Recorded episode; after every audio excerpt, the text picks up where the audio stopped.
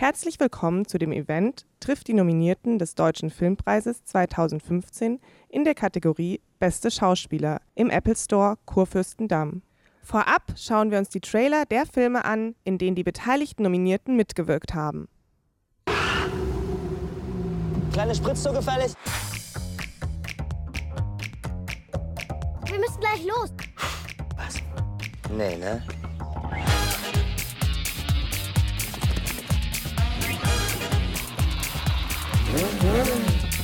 Jetzt würde ich gerne losfahren.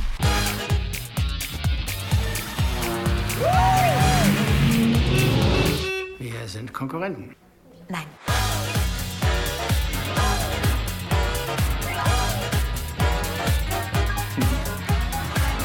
Ich hatte darum gebeten, dass ihr mich machen lassen sollt. Der große Augenblick. Danke sehr. Vielen, vielen Dank. Danke. Danke. Ich habe ihn.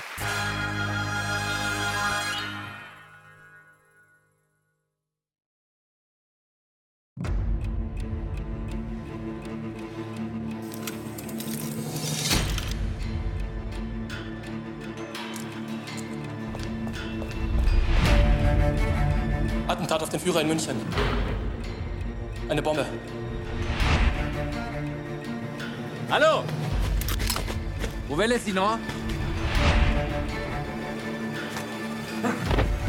Sie meinen, Sie haben Ihr Ziel erreicht? Der Führer lebt. Ihr Mordanschlag ist gescheitert.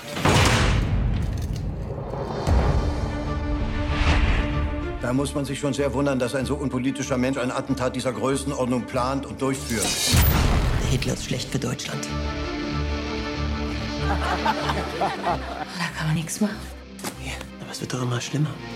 Man kann nicht warten, bis es so spät ist. Es muss sein.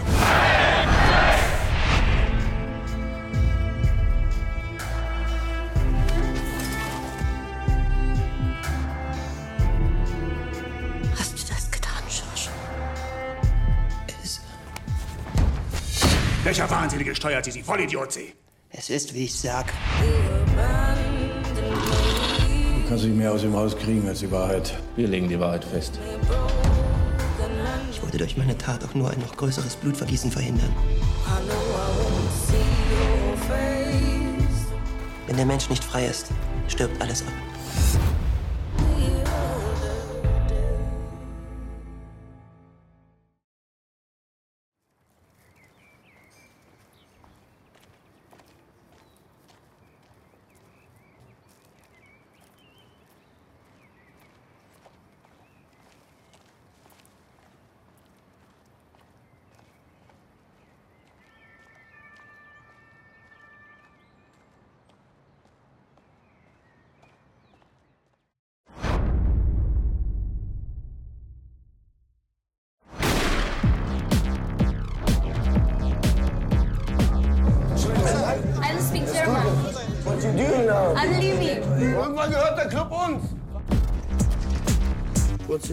Victoria. Meine Sonne, nice to meet you. That's Boxer. And that's Blinker. birthday. You're Berlin guys then. I show you our world. Are you stealing?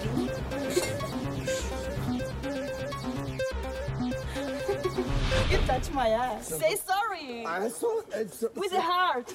sorry.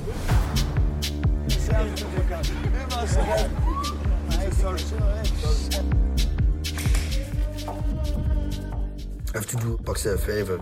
It's something bad to do. The car is not going on! The car is not going on!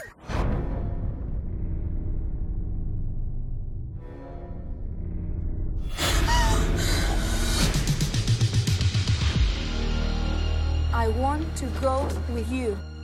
Was ist denn das für eine Scheiße? Sie spricht kein Deutsch? Don't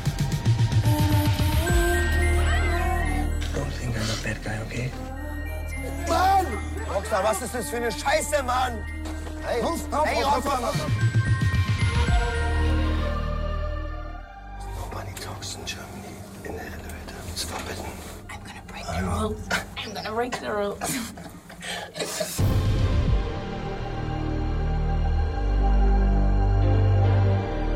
I'm glad to be here in Berlin.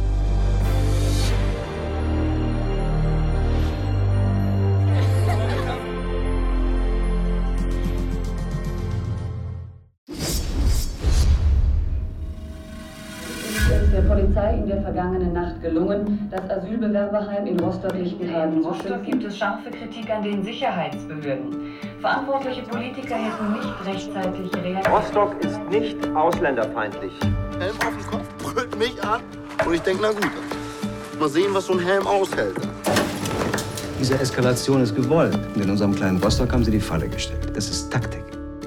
Wo bleibst du heute Abend? Na, zu Hause. Im Sonnenblumenhaus. Was halten Sie eigentlich so von dem ganzen Mist in Lichtenhagen? Ist doch eine Schande. Kann man das Geselle nicht einfach wegschaffen? Bist du eigentlich links oder rechts? Was hast denn du jetzt für ein Problem, ne? Kann man nicht einfach normal sein?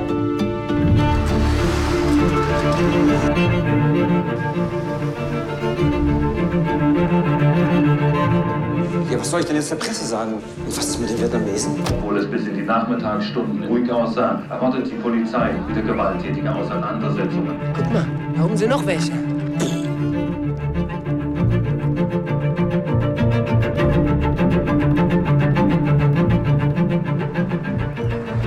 Willst du mich nicht mal küssen jetzt?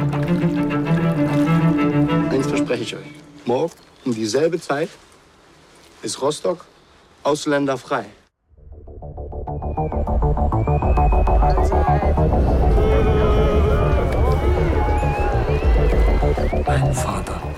Gegen die Demokraten gekämpft, weil er Faschist war. Und ich habe gegen meinen Vater gekämpft, weil ich Kommunist bin. Dann hast du gegen mich gekämpft, weil du Demokrat sein willst. Und jetzt frage ich mich, was Stefan gerade tut.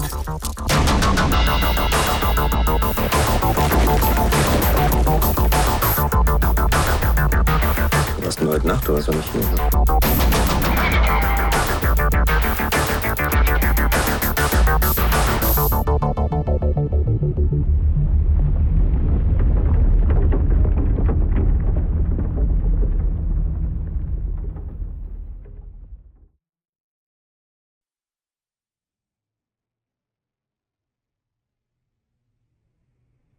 Sie haben hier in den vergangenen Spielzeiten groß gespielt, Frau Bischof. Groß. Ganz, ganz groß. Ihre Medea. Elektra. Kunst, Frau Bischof. Da können die sich in Berlin. Mary, was geht hier vor? Sie müssen jetzt springen, Frau Bischof. Springen Sie, springen Sie ins Leben. Ledig? Ja? Ja, Sie haben die Julia gespielt. Ach, das war so. Nee, das war ich nicht. Das war eine Kollegin, die ist auch blond. Echt? Frau Bischof ist diplomierte Schauspielerin. Was macht sie jetzt? Ähm, ich. Anna gönnt sich gerade eine Auszeit. Aha. Das ist auch bloß eine, die es nicht gepackt hat. Eine arbeitslose Schauspielerin, die noch nie im Tatort war. Ein Loser eben, ne? Ist das hier so eine Art Beschäftigungstherapie? Also ich lass mir doch jetzt Ja, nicht... Hauptsache, wir kommen nicht mehr in der Statistik vor, weil wir in irgendeiner hirnlosen Maßnahme sind. Du hast einen Job. Ja, und? Wahrscheinlich haben meinem Chef einfach die Titten gefallen. Du hast aber auch wirklich sehr schöne Titten. Du hast auch sehr schöne Titten. Das sind loser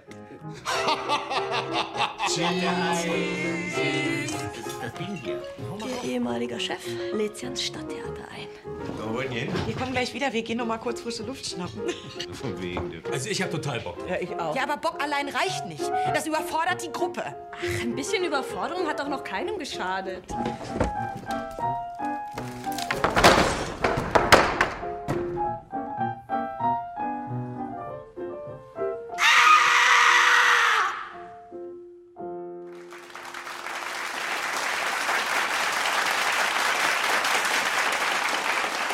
Vielen Dank für diesen Applaus für RP Karl. Hallo, auch ein herzliches Willkommen von mir und von der Deutschen Filmakademie. Ich darf mich kurz vorstellen, RP Karl. Äh, bin im Vorstand der Filmakademie für die Regiesektion, ursprünglich mal Schauspieler gewesen und deswegen ging der Finger auf mich, als äh, beraten wurde, wer äh, moderiert diese Veranstaltung äh, innerhalb des Lola-Festivals, wo die nominierten Schauspielerinnen und Schauspieler vorgestellt werden. Und ich habe mich auch sehr gefreut auf die Aufgabe und habe jetzt auch in den letzten Tagen nochmal zum zweiten Mal die Filme gesehen. Und umso mehr äh, freue ich mich auf die Kolleginnen und Kollegen und mit ihnen über die Filme und ihre Figuren zu diskutieren. In den, seit Donnerstag ist ja dieses Lola-Festival auf dem Weg zur Lola. Meint, Mitte Juni äh, werden die deutschen Filmpreise vergeben. Und um die Zeit so ein bisschen zu verkürzen zwischen Nominierung und Preisvergabe, äh, gibt es dieses Festival seit einigen Jahren, wo wir mit Gesprächen, Interviews und Filmveranstaltungen nochmal so die Möglichkeit geben, äh, sich auch in Erinnerung zu rufen, welche Filme in der letzten Saison da waren oder welche Filme auch noch kommen werden. Äh, ich freue mich auch sehr, hier in, beim Apple wunderbaren Superraum hier zu sein, weil Erinnerungen kommen bei mir hoch. Zwischendurch war es ja, glaube ich, mal ein Klamottenladen und davor eine Eisdiele, aber ursprünglich mal ein Kino. Und ich erinnere mich, dass ich, glaube ich, hier oben in diesem wunderbaren Balkon äh, damals gehangen habe und Terminator 2 gesehen habe. Einer meiner größten, tiefsten Erlebnisse im Kino. Äh, wunderbar, dass äh, Apple das wieder sozusagen auch in eine gewisse Art zu einem Kino äh, rückinterpretiert. Äh, vielen Dank auch für die Einladung, dass wir hier sein dürfen. Aber jetzt zu den Schauspielerinnen und Schauspielern, die nominiert sind für die Bereiche beste Nebenrolle, männlich, weiblich, beste Hauptrolle, weiblich, männlich. Und Sie sehen schon, sechs Stühle sind frei, einer ist für mich. Also äh, ich darf Ihnen fünf Kolleginnen und Kollegen vorstellen. Äh, wir haben gerade den letzten Trailer gesehen, äh, das Geschenk der Götter, und die Hauptrolle spielt und sie ist nominiert für die beste weibliche Hauptrolle, Katharina Marie Schubert.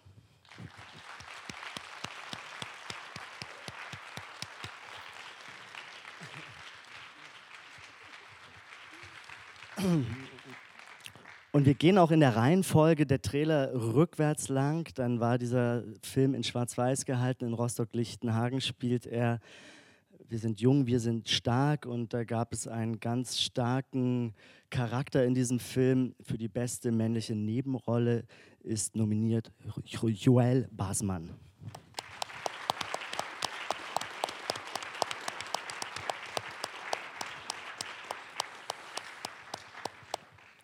Ich glaube, es war davor, ich habe mich jetzt nicht ganz sozusagen in der Erinnerung. Ich glaube, ja, der Trailer von Elsa, er hätte die Welt verändert, wäre, war davor. Und da sind sogar zwei Schauspieler aus diesem Film nominiert, nämlich einmal in der Kategorie Beste männliche Nebenrolle, Burkhard Klausner.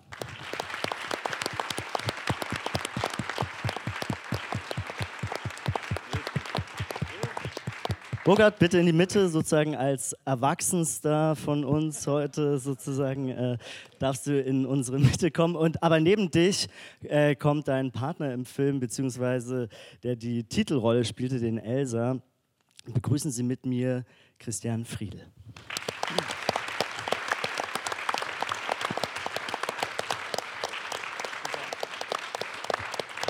Last but not least, äh, das war der neue Berlin-Kultfilm im Trailer Victoria, der noch nicht im Kino ist, aber in zwei Wochen ins Kino kommt. Und da gibt es wirklich eine ganz, ganz kraftvolle äh, Hauptfigur und die ist dargestellt von keinem Geringeren als Frederik Lau.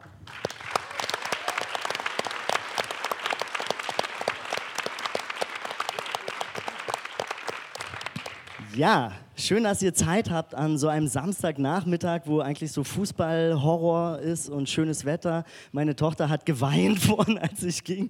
Sie wusste ja nicht, dass ich zu euch gehen darf. Äh, aber toll, dass auch Sie alle so zahlreich äh, erschienen sind. Das ist, glaube ich, auch ein Beispiel dafür, wie doll das Interesse sozusagen am Schauspiel im deutschen Film da ist, weil eben ihr als die Schauspieler, die nominiert seid, diese Filme auch wirklich mit euren Figuren und mit eurer Präsenz und mit eurem tollen Talent wirklich tragt. Also für mich war das so, wenn ich das noch vorweg äh, schieben darf, als ich die Filme jetzt das zweite Mal geguckt habe, weil einmal durfte ich die schon mal sehen, um als Akademiemitglied mit zu nominieren.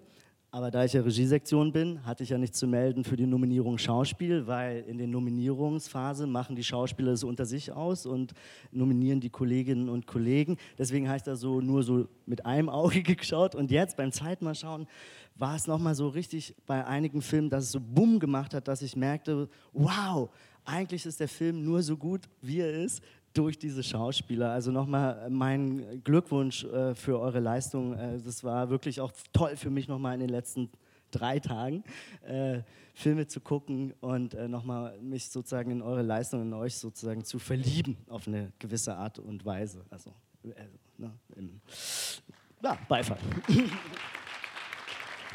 Katharina, ich will auch gleich mit einem Glückwunsch nochmal weiter an, anstellen, weil gestern Abend gab es den Deutschen Schauspielerpreis, ein Preis, den die, der Verband der Schauspieler, ja, richtig, äh, sozusagen vergibt. Und du hast gemeinsam mit deinen Kolleginnen und Kollegen aus dem Film den Ensemblepreis, also als bestes Ensemble für den Film bekommen. Äh, habt ihr gestern gefeiert doll und wie war das? Gott, ich hatte den Horror vor der ersten Frage gleich. Ja, Gossip erstmal. Ähm, ja. ähm, also wir haben uns total gefreut natürlich, weil ähnlich ein bisschen wie in dem Film natürlich bei uns auch ein paar Schauspieler mitspielen, die das jetzt nicht so gewohnt sind, ähm, in der Make-up-Lounge vorher geföhnt und angepinselt zu werden, um dann ein schickes Kleid anzuziehen. Und und so ein bisschen wie es im Film ist, ist es sozusagen tatsächlich uns auch passiert. Und das war eine riesengroße Freude. Und ähm, ich habe jetzt nicht so lange gefeiert, weil ich heute Morgen schon so früh wieder aufstehen musste.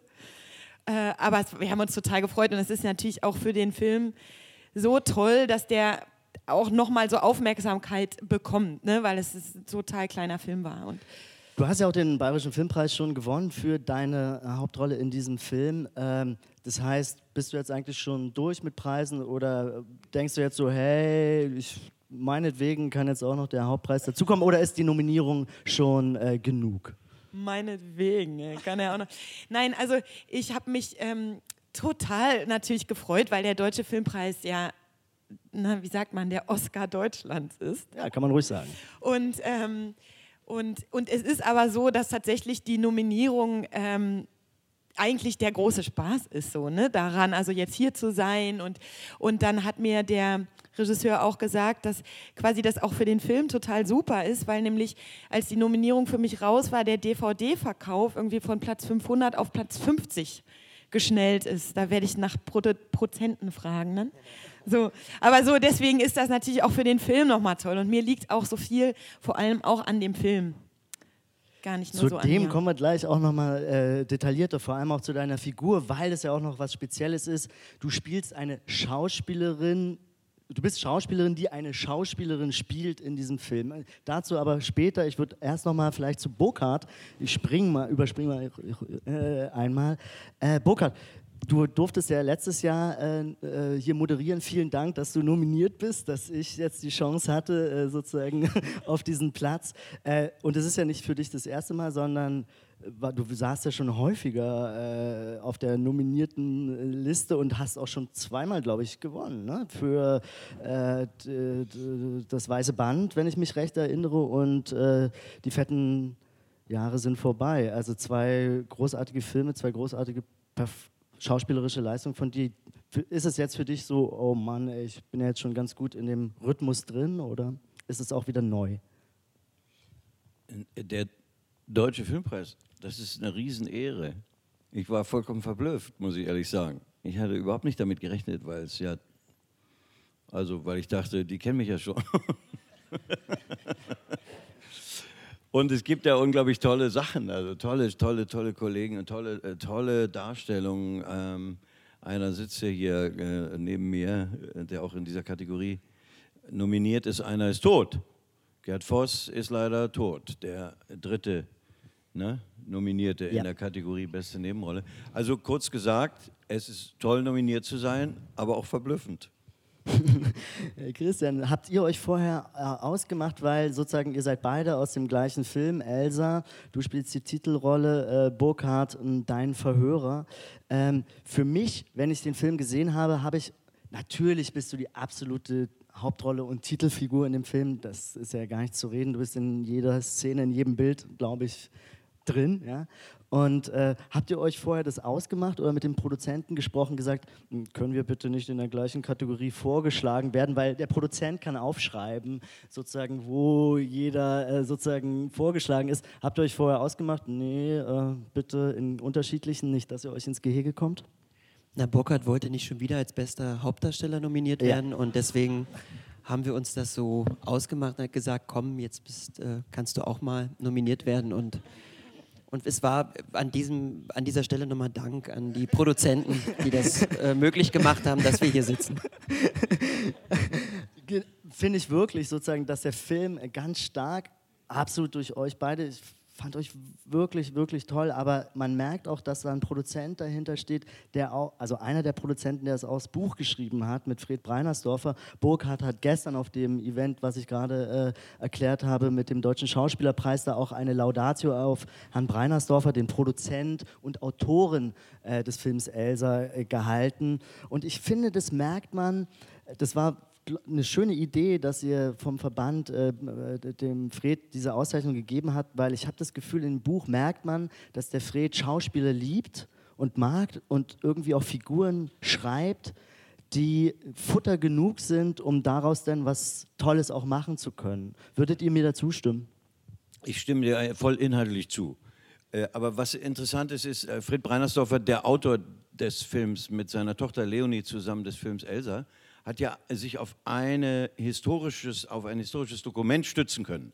Und das ist natürlich äh, erstmal ein unglaubliches Pfund und ein Garant für eine gewisse Authentizität, um dieses schwierige Wort endlich mal wieder auszusprechen, äh, der ganzen Sache, nämlich die Verhörprotokolle, die Original-Verhörprotokolle, was wir da sprechen in den Verhören zwischen Christian Friedel und, und Johann von Bülow und mir, sind Originaltexte. Da ist nichts erfunden. Und das ist natürlich äh, ja, wie soll ich sagen, das ist, äh, da weht einen so schon ähm, der Atem der Geschichte an, wenn ich das mal so sagen darf. Christian, willst du noch was addieren? Nee. Hatte mit der Frage jetzt nee, eigentlich überhaupt nichts zu tun. Burkhard versucht mich froh, dass ich losgeworden bin. Burkhard, das hatte ich doch noch auf dem Plan sozusagen für von nachher. Ne? Ist nicht so schlimm, wunderbar. Äh, Joel, an dich die Frage. Du bist, ähm, das ist der Deutsche Filmpreis. Äh, als ich natürlich gegoogelt habe, nochmal, ich meine, ich kenne dich aus ganz, ganz vielen Filmen, aber natürlich nochmal zur Sicherheit, ah, wie alt ist der Typ wirklich? So, äh, dann äh, habe ich natürlich gesehen, oh, du bist äh, aus der Schweiz sozusagen. Also du kannst natürlich auch noch den Schweizer Filmpreis gewinnen und den Europäischen Filmpreis. Was hat das für eine Bedeutung für dich, äh, für den Deutschen Filmpreis nominiert zu sein? Gibt es da irgendwas? Ja, also es ist äh, krass, auf jeden Fall. Ist, naja, äh, für mich schon, Mund. Für mich ist es schon äh, eine schöne Bestätigung, dass ich hier angekommen bin oder weitermachen darf. Und äh, ja, mal gucken. ähm, interessanterweise ist es ja bei der Deutschen Filmakademie so, und ich finde es auch toll, dass es so ist, dass alle Talents, also in den Gewerken Kamera, äh, Schnitt, Regie, Schauspiel, nominiert sein können, unabhängig von der Nationalität. Wenn der Film ein deutscher Film ist, also mehrheitlich deutsch produziert ist, entweder in der deutschen Sprache oder einen deutschen Regisseur hat und deswegen als mm, Film aus diesem Kulturkreis äh, gilt, dann dürfen alle auch nominiert sein, die da mitgewirkt haben. Also da gibt es keine nationale Trennung dann, wo man dann sagt, okay, du bist Schweizer, neutral, hol dir mal woanders den Preis ab. Und so ist es auch in einer anderen äh, Kategorie, nämlich äh, beste weibliche Hauptrolle, Kollegin von dir, Laia Costa, die äh, du merkst, es geht zu dir, sozusagen, die deine gemerkt. Kollegin ist in Victoria. Frederik, äh, äh, meine Frage an dich, äh, und da gehen wir vielleicht mal doch äh, mehr in die Filme rein. Vielleicht kurz vorab nochmal erklärt, weil vielleicht einige Victoria von Sebastian Schipper noch nicht gesehen haben. Ich frage mal ins Publikum, wer konnte Victoria, wer hatte Karten für die Berlinale? Okay, ganz schön viele. Glückwunsch, sich früh angestellt oder äh, schnell im Internet auf den Ticketknopf gedrückt. Also, vielleicht kurz zum Film, für die Erklärung für, für die, die ihn noch nicht sehen konnten. Ein unglaublicher Film, in einer Einstellung gedreht, zweieinhalb Stunden, glaube ich, Frederik, und äh, in einer Einstellung gedreht, ja. Äh, und es geht quer durch Berlin. Äh, ich sage voraus, wird der nächste Berlin-Kultfilm, äh, der löst äh, Lola Rent ab oder sozusagen übernimmt den Staffelstab. Und Frederik Lau und seine Combo, ein, ein Ensemble von Angry Young Men, geht durch die Stadt und lernen eine junge Frau, Laia Costa, kennen in der Disco, gabeln die so irgendwie auf, also so, ja, ja, macht, wie man es so macht, Frederik, ne? und äh, in deiner Figur, ne, als Sonne. Und wir kennen uns deswegen. Ähm, ähm, und dann passiert etwas, sie werden ein bisschen gezwungen, einen, einen Banküberfall zu machen und der geht schief. Und das alles in einer Einstellung von der Nacht wird in den Tag. Und meine Frage an dich, ähm, diese diese Performance-Leistung, die da drin steckt, äh, diese Kraftanstrengung, wirklich zweieinhalb Stunden durchzuspielen und die Kamera ist eigentlich, eigentlich immer auf dir. Es gibt mal einmal, geht sie, glaube ich, kurz weg, damit du pullern gehen konntest oder äh, nee. Nee, nee, ich musste nicht. Erzähl mal, erzähl mal. Also du, kann, du kannst dir so vorstellen, ich habe auch gehört, dass Laia Costa scheinbar auf Toilette gehen musste. Ich habe es nicht mitbekommen. Ah, siehst du, da kommt es. Ja. Ähm, na, man kann sich das so vorstellen, dass ich erkläre es immer so, dass die erste Szene, wo wir quasi ins Spiel kommen, fängt an mit, wir gehen Treppen runter. Und dann erscheinen wir irgendwie im Hintergrund. Und man macht sich davor natürlich irgendwie große Sorgen, dass das alles jetzt in die Hose geht, auch beim dritten Take, wir haben es dreimal gedreht. Und ähm, dann gehst du diese Treppen runter und auf einmal hörst du auf zu denken. Man macht sich ja große Sorgen, dass irgendwas pass passiert, irgendwas passiert, dass, dass du äh, den Text nicht hinkriegst oder du, du, machst dir halt Gedanken. Man hat so Angst so ein bisschen oder Respekt auf jeden Fall. Und du gehst diese Treppen runter und auf einmal ist das alles passiert. Auf einmal bist du in der Rolle und bleibst da auch bis zum Ende drinne. Und dann ist der Film zu Ende und du weißt nicht, was passiert ist. Und das ist eigentlich immer ganz schön. Ich kenne das immer, wenn ich so ein paar Szenen spiele und wenn man nicht mehr weiß, was gerade passiert ist, ist es immer so das Schönste dann guckt man sich an und, und, und denkt, äh, wo waren wir gerade? Und so war es den ganzen Film, aber uns wurde die Möglichkeit gegeben, dass wir ähm, das tun durften, durften und danach war es, deswegen sage ich immer zu dem Film, dass es sowas ist, ähm, dass es ein Stück von meinem Leben ist, weil wir saßen danach und haben nicht mehr miteinander geredet. Es war so, wir haben uns umarmt und danach saßen wir vor einem Produktionsbüro um 6 Uhr morgens. Es, wird, also es beginnt im Dunkeln, geht dann in den Tag hinein und dann sitzt du vor diesem Produktionsbüro und keiner sagt mir was, weil es, es, es ist gerade zu viel passiert. Es ist, wurde zu viel erlebt. Man kann jetzt darüber nicht reden. Man muss es sacken lassen. Und ähm, ja, das war eine großartige Erfahrung. Ja, ja, hat man so ein bisschen was erzählt. Yes, äh, Frederik, was mich, was mich wirklich umgehauen hat, und wir kennen es ja auch schon länger und ich habe dich in vielen Sachen schon gesehen. Und das war wirklich für mich nochmal wirklich nochmal eine andere Nummer, weil ähm, ich habe es ja in der Berlinale, auf der Berlinale gesehen, im großen Kino. Und da muss ich ehrlich sein, war ich sozusagen mitgerissen mit diesem Gesamt, mit dieser Gesamtenergie des Films, ne, die einen sozusagen so greift.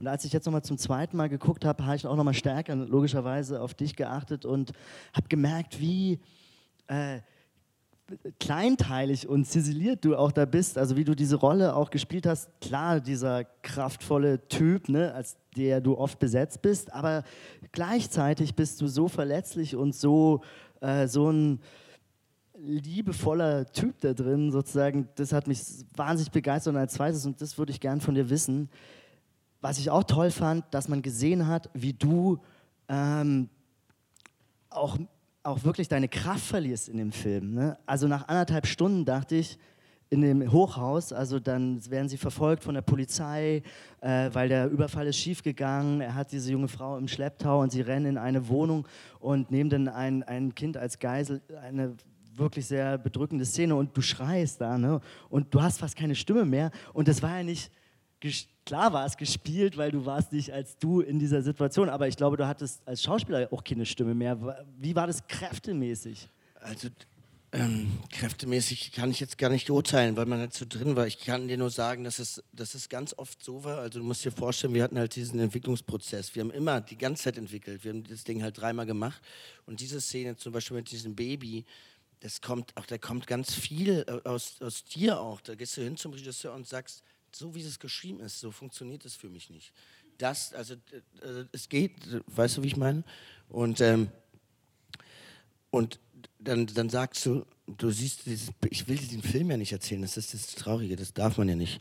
Ähm, auf, auf, jeden Fall, natürlich macht es kräftemäßig was mit dir aus dem Grund, weil deine Rolle ist ja auch die ganze Zeit irgendwie so geht, wie es ihm, wie es ihm geht. Und das beschäftigt dich ja, aber direkt. Nicht, dass du denkst, irgendwie, du hast irgendwie, morgen drehe ich die, die Szene, ich bin darauf vorbereitet, ich muss, ich muss, ach, da bin ich in der Situation, sondern du bist in dieser Situation. Und du kannst ja gar nicht raus, du hast gar keine Möglichkeit, irgendwie rauszufallen. Wenn es der Fall wäre, wäre es nicht so gut. Wäre es doof gewesen. Und, aber hattest du manchmal eine, eine, eine Sekunde, wie so oft, manchmal, wenn man so auf der Autobahn allein fährt ne, und so eine Brücke vor sich hat, also ich habe es manchmal so, wo ich so denke, so, oh, wie wäre es jetzt so mal kurz auszubrechen und so gegen die Brücke zu fahren.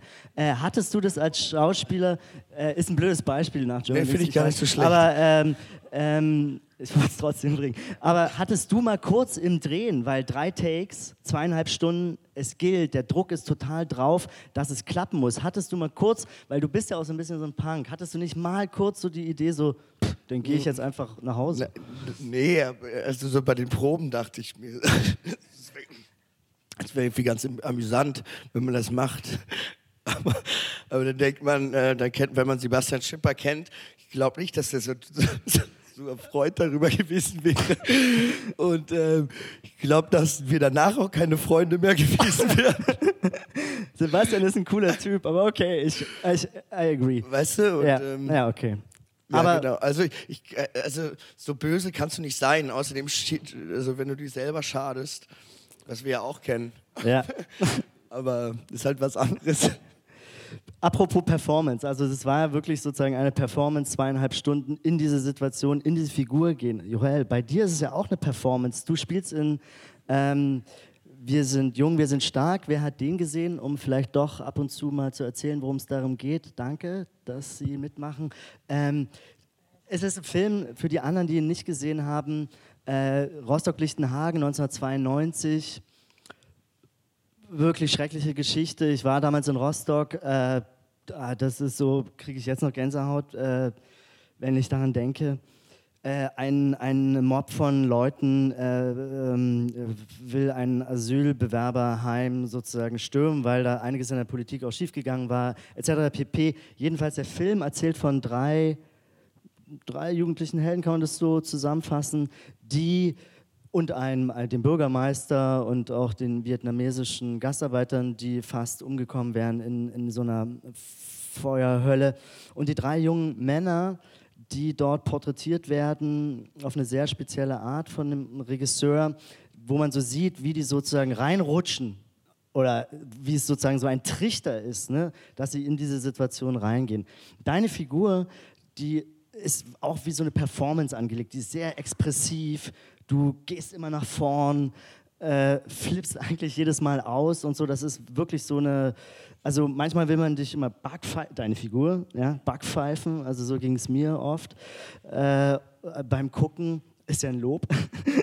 und äh, wie war das beim Drehen? Weil immer sozusagen dieses Yeah und losspringen sozusagen und wenn man dann mehrere Takes machen muss, wie das ja beim Film so ist, Kannst du uns dazu vielleicht ein bisschen was verraten? Also das, das, am Anfang war so das Grundproblem, dass äh, die ganze Crew dachte, dass ich äh, von der Straße gecastet wurde.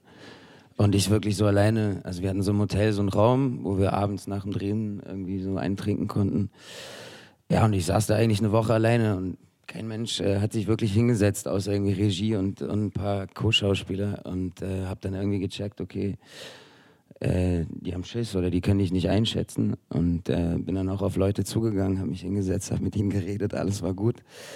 Ähm, aber es war natürlich, äh, ja, es war natürlich anstrengend auf jeden Fall. Also es ist halt, du bist immer auf 180. Ich habe alle Leute um mich äh, genervt mit Feuerzeugspielen und rumspringen und fünf Minuten Pause heißt fünf Minuten an die Stange und oder was weiß ich. Es ist so, ja, da hast du irgendwie deine Hyperaktivität extrem gefördert irgendwie. Mir wäre schon auf den Weg gegangen, immer deine Frisur, die du hattest. Auch so eine, so eine Dauerwellen. Die Hosen. Und die Hosen, die Jeans. Oh mein Gott. Sozusagen. Wunderbares Kostüm, wunderbare Maske, auch äh, neben anderen äh, tollen Sachen in dem Film. Aber ich habe ja angedeutet, das ist äh, based on true events. Dieses, diesen Vor Vorfall, naja, das Vorfall ist viel zu schwach. Dieses Ereignis ähm, gab es in Rostock und Sie merken, mich nimmt es jetzt immer noch mit, äh, wenn ich daran denke. Ich wollte diese Stadt danach nie mehr betreten. Ich wollte an der Schauspielschule, wo ich in Rostock damals war, wollte ich nicht mehr zurück. Ich wollte nicht in diese Stadt. Ihr habt aber äh, noch eine andere Lesart äh, gefunden, ne? nicht nur das Schwarz-Weiß zu sehen und sozusagen nochmal abzubilden, sondern irgendwie hinter die Geschichten zu kommen. Aber es ist based on true events. Hast du dich irgendwie versucht, mit Zeitzeugen irgendwie zu connecten? Oder wie arbeitet man bei so einer Sache, die es wirklich gab? Wie tut man sich als sehr junger Schauspieler, 90 geboren? Ja. Äh, das war zwei Jahre bevor das passiert ist, bist du geboren. Ähm, wie macht man das? Äh, also ne, jetzt spezifisch auf Rostock-Lichtenhagen bezogen hast du eigentlich äh, ziemlich viel Material, das, du- das du kriegst, wo du dich erkundigen kannst. Äh, Und für mich war es eigentlich dann äh, vor allem die Arbeit von diesen, von diesen jungen Jungs. Also ich habe irgendwo mal gelesen, die gefährlichste Spezies äh, der Welt ist, sind junge Männer zwischen 15 und 25. Und äh, Robbie ist halt, äh, ist halt so einer, der halt ähm, falsch gepolt auch falsche Sachen anstellt. Und äh, die gibt's äh, immer, gab es immer schon, egal in welcher Zeit. Und habe mich da mehr irgendwie versucht, auf das zu fixieren, weil du äh, ja, kommst nicht auf die Welt und, und hast, hast was gegen Ausländer. Das ist irgendwie ähm, ein langer Weg, äh, der leider immer noch äh, zu oft gegangen wird. Aber das war so für mich irgendwie äh, das Interessante daran. Und ja, das ist halt, ja, diese Jungs sind einfach prädestiniert für, für Fanatismus. Mhm. Das Stichwort äh, äh, Sachen, die schon mal vorgekommen sind, sozusagen im Film, das schreit natürlich, äh, dass wir weiter zu Elsa gehen. Äh, Christian, an Burkhardt und euch beide die Frage, wie ihr das angestellt habt, weil bei, vom Elsa gibt es ja Fotos, gibt es äh, äh, Beschreibungen und Burkhardt, doch, du bist auch, äh, Arthur Nebe, den du gespielt hast, äh, war ja auch eine Figur in der Zeitgeschichte, die sehr äh, kontrovers oder ambivalent auch diskutiert wird. Äh, Elsa, wer hat ihn gesehen, um vielleicht da kurz nochmal äh, zu erzählen, die Hände gehen hoch, wunderbar. Der ist ja auch schon im Kino und ich glaube, sozusagen dem einen oder anderen ist es ja aus dem Geschichtsunterricht, nee, wir im Osten hatten es nicht. Äh, aber im Westen, glaube ich, wurde Georg Elser, oder? Nee, auch nicht. Genau darum, das ist ja die Sache. Wie seid ihr sozusagen an, an die Figuren rangegangen, also Personen der Zeitgeschichte, die es gab? Wie stellt man die dar? Wie bereitet man sich davor? Christian vielleicht. Ja, also ähm, von Georg Elser gibt es eigentlich nur dieses, diese Verhörprotokolle und ähm, die habe ich natürlich gelesen. Ich habe mir auch die Fotos genau angeguckt, die paar, die es von ihm gibt. Es gibt kein Videomaterial, kein Tonmaterial, ähm, was aber, sag ich mal, für einen Schauspieler gar nicht so schlecht ist, weil man da natürlich einen etwas größeren Spielraum hat für die eigene Interpretation sozusagen. Und äh, ich war dann auch ganz froh, dass der Neffe von Georg Elser, der den äh, Film gesehen hat und der einzige überlebende äh, Verwandte von Georg Elser, mir auch ein Kompliment gegeben hat, dass ich seinem Onkel sehr nahe gekommen bin, bis auf meine dicken Lippen. Denn Georg Elser hatte dünne Lippen, aber er sagte, das ist künstlerische Freiheit. Und die hat er uns zugestanden. Und ähm, deswegen, äh, diese Freiheit, die konnte man sich da schon nehmen. Also das Drehbuch von Fred und Leonie war extrem gut recherchiert, extrem gut aufgebaut. Und wie Burkhardt schon gesagt hat, die Protokolle, wenn man die liest, bekommt man auch schon ein, ein, ein Bild von, von dem Menschen. Aber man ist natürlich ein bisschen skeptisch, weil diese Protokolle wurden von den Nazis auch ähm, natürlich äh, unter der Regie der Nazis aufgeschrieben, obwohl sie das teilweise auch sehr naiv alles notiert haben. Aber es gibt eine interessante Passage dort, ähm, dass es nur ein äh, einen Dialog dort gibt und das ist äh, interessanterweise eine Art wie rausgepresstes Geständnis vom Georg Elser, was man durchaus anzweifeln kann. Und ähm, das war ganz spannend, sich damit zu beschäftigen. Ich habe aber jetzt nicht irgendwie Bücher durchwälzt. Ich wollte nicht schlauer sein als die Figur selbst. Ich wollte auch ein bisschen spontan sein. Und, ähm, und ja, das fand ich ganz spannend. Burkhard. Äh, dann stelle ich es mal konkreter, Burkhard, für dich, weil die Figur, die du spielst, um vielleicht noch kurz den geschichtlichen Diskurs, Hintergrund äh, zu beleuchten, Georg Elser hat relativ früh versucht, ein Attentat auf Adolf Hitler äh, zu machen, was vereitelt wurde. Und dann gab es äh, sehr harte Verhöre hier äh, in Ber Berlin. Ne? Ja? Und äh, Burkhard ist einer, der Verhörenden, äh, sozusagen ein Teil des äh, Naziregimes letztlich.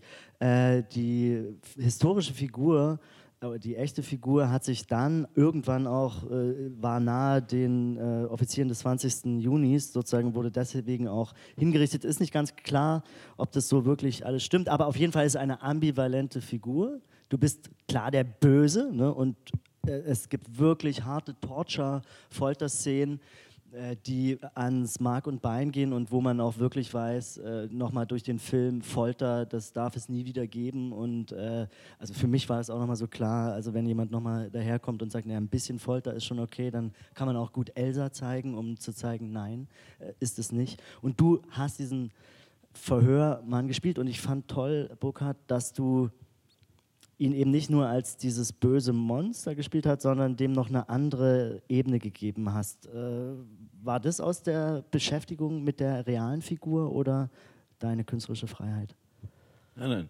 Das war schon aus der Beschäftigung mit der realen Figur. Also für mich stand die Aufgabe ganz klar im Raum, wie spiele ich einen Nazi? Ich habe noch nie einen Nazi gespielt.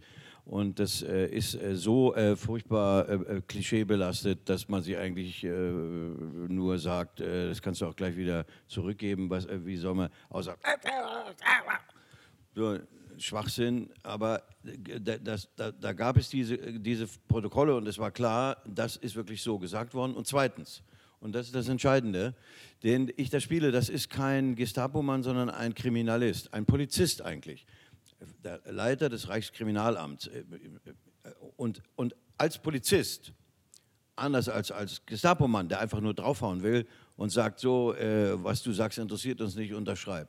Als Polizist ist man an den Motiven, ist dieser Mann an den Motiven viel mehr interessiert gewesen, hat sich deshalb mehr versucht, in diesen Mann hineinzubegeben und hat, und hat nicht glauben können, dass er alleine als der, also, äh, Sie wissen, Elsa hat das alles vollkommen alleine gemacht. Das ist schier unglaublich. Ein, ein, ein relativ einfacher Mann aus dem, aus dem, wie heißt die Gegend da, aus dem Allgäu oder wo ist das?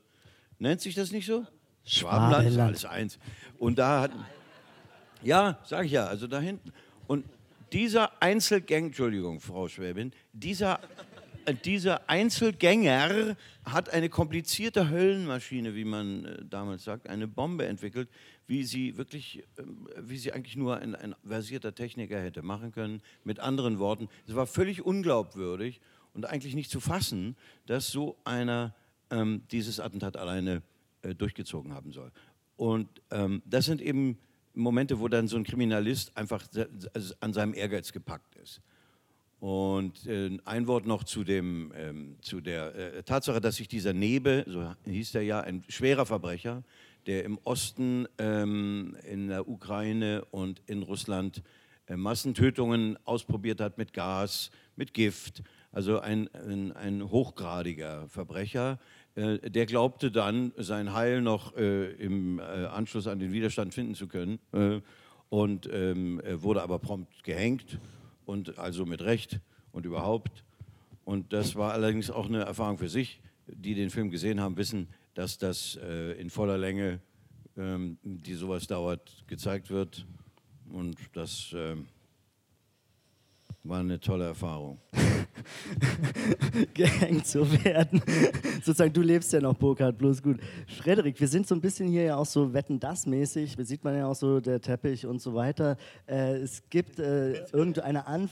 Du weißt, dass du äh, früher los musst und ja. Äh, das ist nämlich gerade der Moment. Aber bevor du gehst, würde ja. ich dir noch mal kurz sozusagen die Möglichkeit geben, warum sollte man sich Victoria anschauen? Weil einige haben ihn ja noch nicht gesehen. In zwei Wochen startet er. Gibt es Gründe dafür?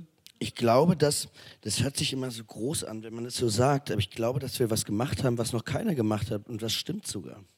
Es gab nie einen Film, der so lange in einer Einstellung gedreht wurde und das ist ja nicht mal alles. Ich glaube einfach, dass der Film ehrlich ist und das, ähm, das meine ich auch so und das, das stimmt und das äh, kann ich unterstreichen.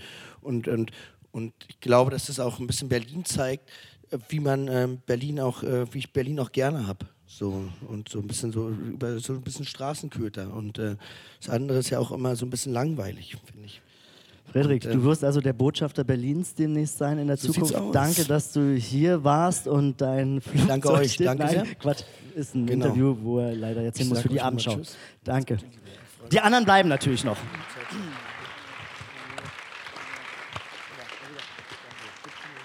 Katharina, ich würde gern dich fragen, ich habe ja schon angekündigt, dieser Film, eine Schauspielerin äh, spielt eine Schauspielerin in einem Film. Deswegen dachte ich eigentlich, wenn ich Wetten ab hätte schließen müssen, äh, ob du, ne, da, da, du nominiert wirst, wäre ich ehrlicherweise nicht so drauf gewesen. Nicht, weil ich deine, deine Leistung nicht toll fand. Ich habe dir schon im Vorfeld äh, gesagt, wen ich wählen werde für die beste weibliche Hauptrolle. Und ähm, die anderen beiden sind nicht da, deswegen darf ich das sagen. Und ähm, äh, aber wenn Schauspieler, also in der Nominierungsphase haben ja die Schauspieler darüber abgestimmt, wer für die beste weibliche Hauptrolle nominiert wird. Und das haben also deine Kolleginnen und Kollegen dich nominiert, obwohl deine Figur, und man ist ja, wenn man Filme guckt, nicht immer nur objektiv und kann sich jetzt darauf konzentrieren, finde ich die Leistung gut oder nicht. Also jedenfalls geht es mir so, es ist immer auch ein bisschen gefärbt von dem, was ich sehe. Und wenn Schauspieler sehen, du spielst in dem Film eine nicht erfolgreiche Schauspielerin, ganz im Gegensatz zu deinem echten Leben. Bist du in der Provinz äh, eine Schauspielerin, die auch noch gekündigt wird oder nicht verlängert, wie das im Theaterdeutsch heißt. Äh, der NV-Solo-Vertrag wird nicht verlängert und dann geht man in die Arbeitslosigkeit. Äh, und du, äh, wie war das sozusagen? für dich so als Gefühl, ich spiele als Schauspielerin eine andere Schauspielerin, die am Theater nicht erfolgreich ist. Ich finde es schon irgendwie spooky. Ja, vor allen Dingen, ähm, ich hatte auch quasi so eine kleine Gewissensqual damit, weil ich ja potenziell auch jemand, der das wirklich erlebt hat, da eine Rolle wegnehme.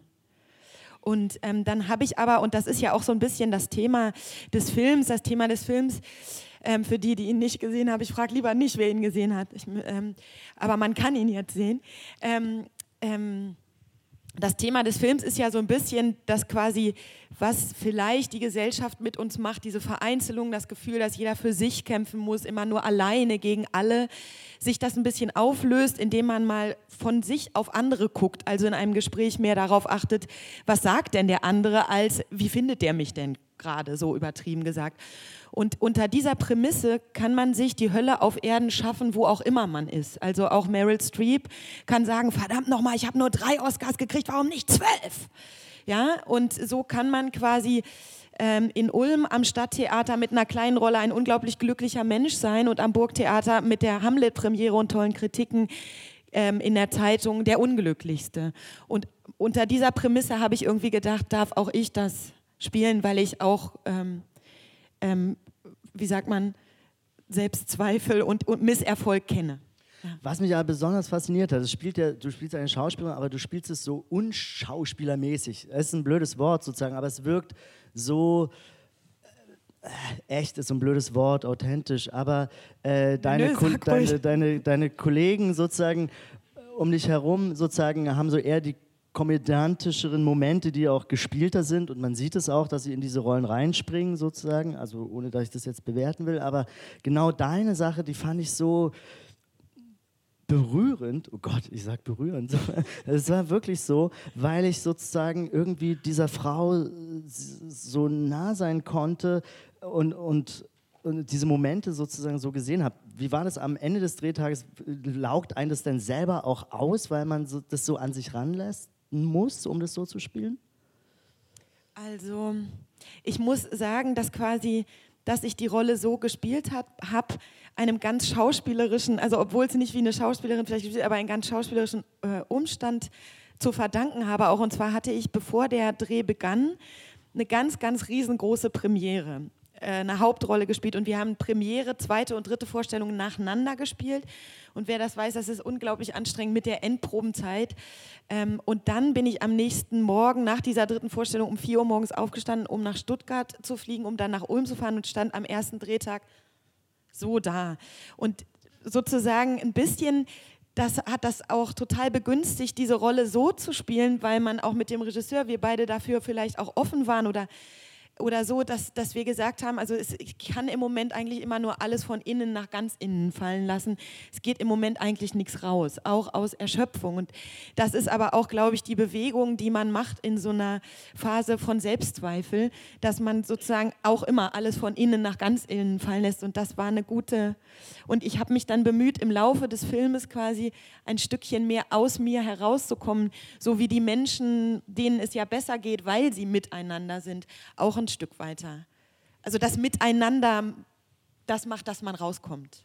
Ich finde an deiner Erklärung sehr toll und dass man auch den Film ganz anders verstehen kann. Also es geht nicht um Schauspieler und wie fühlen die sich, sondern man kann es auch universeller verstehen, sozusagen, dass man an Punkte im Leben kommt, wo man neu sich erfinden muss oder zurückschauen muss. Also sozusagen, man braucht keine Angst haben. Es ist kein äh, Schauspieler. Äh, betrauern sich selbst Film, sondern ich glaube, man kann ihn auch auf ganz andere Lebenssituationen beziehen. Ich würde, apropos beziehen, ich würde Sie gern einbeziehen in das Gespräch. Äh, schlechter Kalauer, aber äh, wir waren ja bei Wetten da. Ähm, wenn Sie kurz äh, ein Handzeichen geben würden, äh, sozusagen, wer Lust hat, etwas zu fragen, dann kommt das Mikrofon hier vorne in der ersten Reihe, wenn wir da kurz das Mikrofon haben könnten. Danke. Mikro Na, sehr schön halten. an den Mund halten, ja? Okay. Also ich habe eine Frage an Herrn Klausner und Herrn Friedl. Ähm, ich habe den Elsa gesehen auf der Berlinale und da saßen neben mir zwei, also meine beiden Sitznachbarn links, die sind bei einer der ersten von diesen Folterszenen sind rausgegangen. Und ähm, ich, also ich bin nicht rausgegangen, ich fand den Film auch sehr gut, aber ich würde, habe mich trotzdem gefragt, ähm, Sie haben es ja schon in der Beschreibung des Films ein bisschen angesprochen, dass er sozusagen in der grausamsten Epoche der Menschheitsgeschichte spielt und, und ähm, dass es auch authentisch ist im Sinne von diesen Verhörprotokollen und so weiter. Trotzdem würde ich gerne von Ihnen wissen, ähm, zum einen, wie das ist, auch als Schauspieler sozusagen Szenen so ähm, extremer Grausamkeit zu spielen, wie in diesen Verhören. Und ob Sie, ich meine, Sie sind ja jetzt nicht der Regisseur, aber ob Sie meinen, dass das notwendig ist, sozusagen als, keine Ahnung, Erkenntnisgewinn oder was auch immer, das so explizit zu zeigen, wenn man gleichzeitig ja auch immer denkt, ähm, einerseits ist es so fürchterlich grausam, was man sieht, und auf der anderen Seite kann ja die Grausamkeit der, auf der Leinwand an die echte Grausamkeit des historisch Geschehenen sowieso nicht heranreichen. Also das ist jetzt nur so ein kleiner, also das nur so nebenher am Schluss. Aber vor allen Dingen, wie Sie das persönlich äh, ja, empfinden oder so, so etwas zu spielen und wie Sie das in dem Film finden. Ähm, dieses, ähm, ich war auf einer sehr ausgedehnten Kinotour für den Film, weil uns das wichtig war, äh, mit den Leuten ins Gespräch zu kommen, weil man auch wusste, dass genau diese Themen äh, sehr sensibel diskutiert werden äh, und auch werden müssen. Und wir waren in drei Wochen in über 47 Städten unterwegs und haben mit Jung und Alt über den Film gesprochen. Und das war sehr, sehr interessant. Und wir haben jeden Abend nach jeder Aufführung über diese Szenen gesprochen, was mich ehrlich gesagt überrascht hat, muss ich sagen. Ich habe ähm, für mich ging das durchaus an die Grenzen, was diese Folterszenen, das, ich habe das für mich als eine schauspielerische Erfahrung gesehen.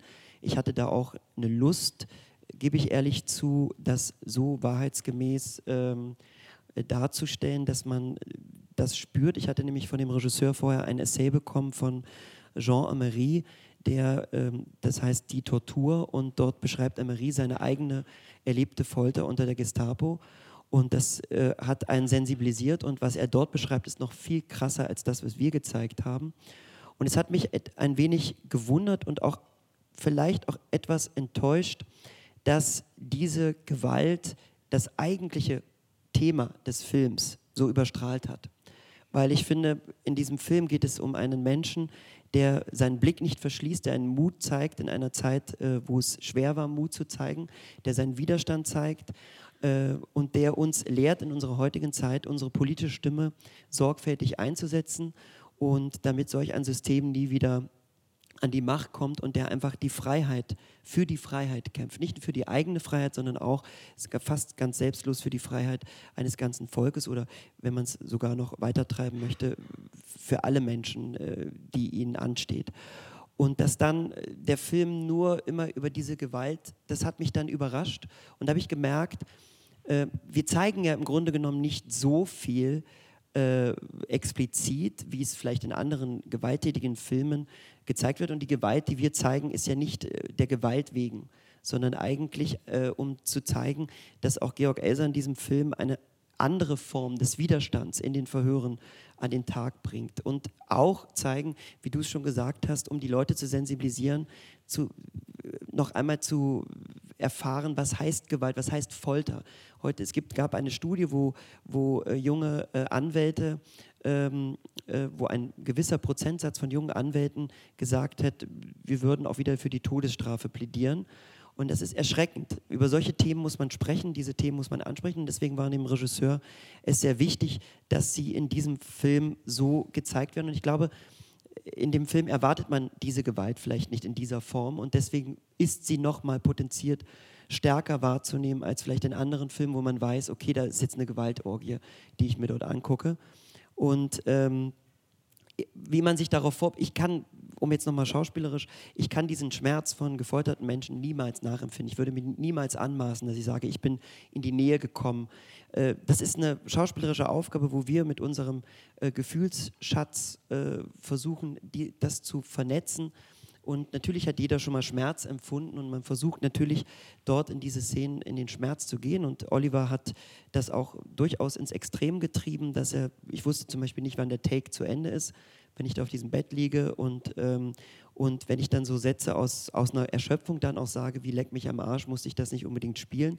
Ich bin ihm sogar sehr dankbar für diese Erfahrung. Ich bin dankbar auch für diese Szenen äh, ich finde es persönlich sogar schlimmer, mich in Badehose zu sehen, als in diesen Gewaltszenen, aber das äh, nur mal so nebenbei. Aber ähm, es ist etwas, was, worüber ich sehr stark nachdenken musste, auch bei den Gesprächen. Und, ähm, und ich fand, es dann äh, toll, dass junge Menschen, also Schüler, gesagt haben, dass sie es gut fanden, dass der Film so gezeigt wurde, die Gewalt so gezeigt wurde, die Szenen so gezeigt wurde, das System so gezeigt wurde, weil diese jungen Menschen kennen das System nicht. Die lernen es in der Schule und, und die werden sensibilisiert dafür. Und wenn sie nur ein Stück weit sensibilisiert werden, darüber nachzudenken, dass sie auch politische Menschen sind, dass sie eine Stimme haben, dass sie, äh, dass sie ihre eigene Freiheit auch verteidigen sollten, wenn es darauf ankommt, dass, wenn das der Film schafft, bin ich ganz glücklich und wenn man sensibilisiert wird, auch darüber nachzudenken, was Folter heißt und was Gewalt heißt und was Todesstrafe heißt, auch in dieser Szene, die Burkhardt da äh, spielen musste, dann ist das etwas, was, was gut ist. Aber ich hoffe, dass das nicht so den, die eigentliche Grundessenz des Filmes überstrahlt. Ja, ich bin ein bisschen anderer Meinung. Also ich sehe Ihr Argument als ein sehr wesentliches und als ein sehr bedenkenswertes. Ich habe das vorher nicht geahnt. Ich habe das dann gesehen, ich habe das dann öfter gehört und ich kann das sehr gut verstehen und ich glaube, es würde mir genauso gehen beim Zuschauen. Es ist eine grundsätzliche Frage, die an die Medien gestellt ist, was ist Gewalt in der medialen Darstellung? Ich bin ein entschiedener Gegner von äh, bestimmten ähm, Filmen von Tarantino, ich persönlich. Ich sehe die Grenze zur Gewaltverherrlichung leicht und schnell überschritten. Es gibt aber einen Pferdefuß dabei, der abgesehen davon, dass Gewaltdarstellungen in der Kunstgeschichte einen großen und auch wichtigen Platz einnehmen, wahrscheinlich brauchen wir immer auch einen gehörigen Abstand, um zu verstehen, aus welchen, aus welchen Quellen die Gewalt sich speist, die wir da betrachten auf Bildern ähm, von äh, Goya oder äh, Ähnlichen. Es gibt aber noch einen anderen Punkt, der Christian hat ihn am Rand gestreift. Und der verführt uns, die wir mit diesem Medium umgehen, manchmal, weil das Darstellen, das als Schauspieler hineinschlüpfen in diese Extremsituationen, ist auch für uns, die wir das tun, der Versuch, uns zu schützen, wenn uns das selber mal passiert, zu wissen, was da auf mich zukommt. Das Spielen einer extremen Situation ist auch der Versuch, sie zu verstehen. Das Spielen eines Menschen ist immer auch der Versuch, ihn zu verstehen. Die Urvölker, die Naturvölker haben sich die Maske des Feindes aufgesetzt, um zu wissen, wie der tickt, damit sie ihn besser bekämpfen konnten. Wir Schauspieler lieben es, extreme Situationen zu spielen, um zu wissen, was mache ich im Falle eines Falles. Zum Beispiel, wenn ich da gehängt werde in diesem Film, Natürlich ist es Schwachsinn zu sagen, wie werde ich mich auf das Hängen vorbereiten. Aber es gab einen ungeheuren Erkenntnismoment für mich, der hatte damit zu tun, dass der Herr Hirschspiegel, der Regisseur, gesagt hat, äh, du musst immer nicken, wenn der dein Urteil da verliest oder grinsen oder so. Ich sage nein, weil ich in dem Moment der Probe plötzlich eine Erfahrung gemacht habe, die ich wahrscheinlich ohne das zu spielen nie gemacht hätte. Ich habe nämlich gemerkt, dass mein Körper alle Funktionen abgeschaltet hat. Aus Schutz. Ich hörte nichts mehr, Ich sah nichts mehr, ich fühlte, schmeckte und roch nichts mehr. Ich war nur noch eine Art bereits Toter im lebenden Zustand. Das ist, war ein unglaublicher, eine unglaubliche Erfahrung. Also das nur nebenbei. Burkhard, da, äh, ich, wo- das würde ich noch gern an, anschließen an deine, deine wirklich äh, spannende Ausführung oder eurer beiden Ausführungen. Und ich glaube, beide Seiten kann man äh, verstehen, äh, inhaltlich äh, und, und gefühlsmäßig. Was mich aber bei euch beiden auch nochmal besonders äh, fasziniert hat, war euer körperliches Spiel, dieser Habitus, dass ihr es geschafft habt, diese historischen Figuren, denen auch sozusagen so ein, für mich so einen Ausdruck zu verleihen, dass man glaubt, dass die in der Zeit haben leben können. Und Burkhard, bei dir auch dieser Widerwillen, den du jetzt auch beschreibst als Mensch, ja, hinter dem Schauspieler, den habe ich sogar in der Figur auch gesehen, körperlich, wie du da diesen diese, den Kopf immer so vorschiebst. Also du warst wie so, eine, wie so, ein, so ein Tier auch äh, sozusagen in diesem Film. Also das noch als äh, meiner Begeisterung sozusagen Ausdruck verleihen. Apropos Gewalt, letzte Frage, Joel. Äh, Du hast ja auch äh, deswegen die, dieser Bogen, ich erinnere mich an einen Film Pico, der auch sehr gewalttätig war, in dem du äh, gespielt hast, wo du im Jugendknast äh, von den Kollegen, äh, von den Kollegen äh, den zur Brust genommen wurdest, um es jetzt mal sehr äh, äh, flapsig auszudrücken. Wenn ich mir so deine filmische Vita durchgucke, sind das doch immer wirklich Rollen, die so na, auch nach vorn gehen und so, so ein so einen Impetus des Absprings oder so haben. Ähm, hat man da manchmal Angst, dass man sozusagen dann darauf abonniert wird? Oder denkst du, hey, solange das für mich okay ist, können Sie mich gern sozusagen mit solchen Rollen äh, bedenken? Äh, wenn ich äh, vielleicht dann, du hast ja noch wahnsinnig viel Zeit auch vor dir. Du spielst ja seitdem du 15 bist, also deine Vita ist schon so irre lang. Ähm, aber wie ist es so? Hat man manchmal Angst, äh, auf diesen spirreligen Irren, nenne ich es jetzt mal sozusagen, äh, reduziert zu werden? Äh, jein, also ich glaube, natürlich setzt du dich damit auseinander, wenn du irgendwie merkst, jetzt hast du drei Filme gemacht, die in die gleiche Richtung gehen oder drei ähnliche Rollen. Aber ich ähm, würde jetzt nie auf die Idee kommen, dann irgendwie Panik zu schieben. Also es, es fängt ja an mit einem guten Drehbuch und mit der Verbindung zur Regie irgendwie. Und, und klar gibt es Rollen, die du lieber spielst und andere, die du nicht so gerne spielst, aber also auch bei Wir sind jung, wir sind stark. Ich hätte auch einen anderen Part gemacht. Das wäre so dann wenigstens dabei irgendwie. Und ähm, weil es für mich wichtig war, diesen Film zu machen, diese, diese Geschichte zu erzählen.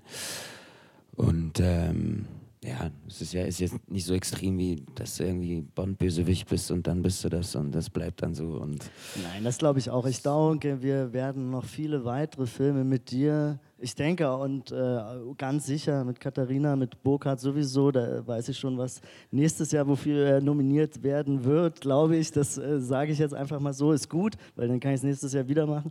Also bitte werde nominiert. Äh, Christian auch, da weiß ich auch, einige Sachen sind in der Pipeline. Ihr seid auch äh, im Theater zu sehen. Also wir werden, denke ich, noch häufiger den Grund haben, zusammenzukommen. Ich glaube, Sie hatten auch nochmal einen Eindruck von den Schauspielern hinter den Figuren und ich glaube, es war auch eine gute Motivation, nochmal die Filme zu sehen. Elsa, äh, er hätte die Welt verändert, wir sind jung, wir sind stark und ein Geschenk der Götter, so sind die Titel im Kino noch, im Kino noch, schon auf DVD. Danke Katharina, danke Joel, danke Burkhard, danke Christian, dass Sie hier wart, danke, dass Sie hier waren für Ihre Aufmerksamkeit und beehren Sie uns wieder. Vielen Dank.